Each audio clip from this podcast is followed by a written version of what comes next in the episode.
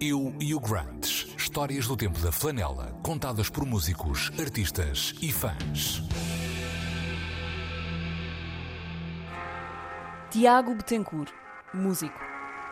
Eu sou da altura do grunge, ou seja, toda a minha adolescência aconteceu na altura do grunge e por isso foi uma influência gigante naquilo que eu faço ainda hoje em dia, ou seja, na minha postura na, na, na música.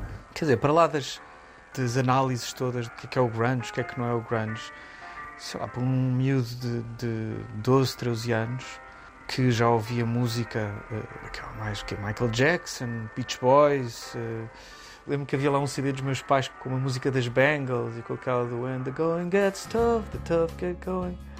O aparecimento de bandas como os Nirvana, como os Pearl Jam, como os Stone Temple Pilots, foi assim uma, um acontecimento, foi assim uma, uma espécie de um abrir de olhos para um mundo de emoções associados à música que eu acho que são muito impactantes nos miúdos, uh, pelo menos em mim, naquela idade, e no meu irmão também.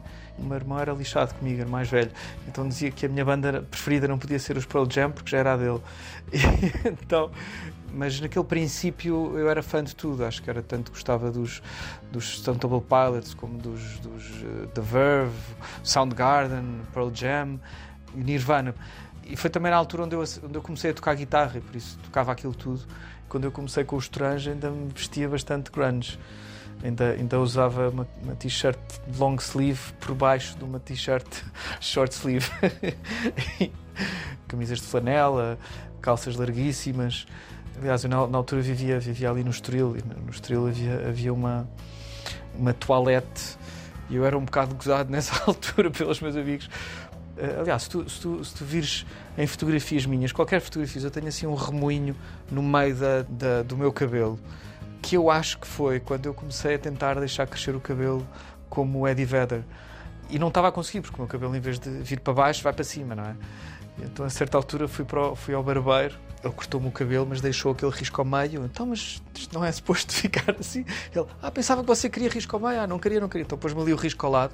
E dá-me ideia que foi desde aí que eu tenho um risco ao meio marcadíssimo, desde que deixei crescer o cabelo durante não sei quanto tempo para ficar igual ao. Por isso sim, eu era totalmente grunge.